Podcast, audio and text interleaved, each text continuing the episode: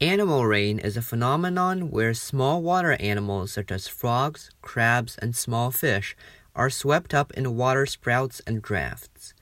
They are then rained down along with natural rain.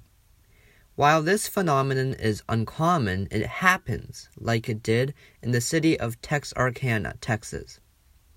The fish that rained down were small and were no bigger than a person's palm. California also had an instance of fish rain in 2017, when around a hundred fish fell from the sky and onto school property. I think this is a cool phenomenon to see a bunch of little animals falling from the sky. However, this is probably pretty painful for the animals themselves and the people getting hit by them. At any rate, I hope I can see this one day. Goodbye.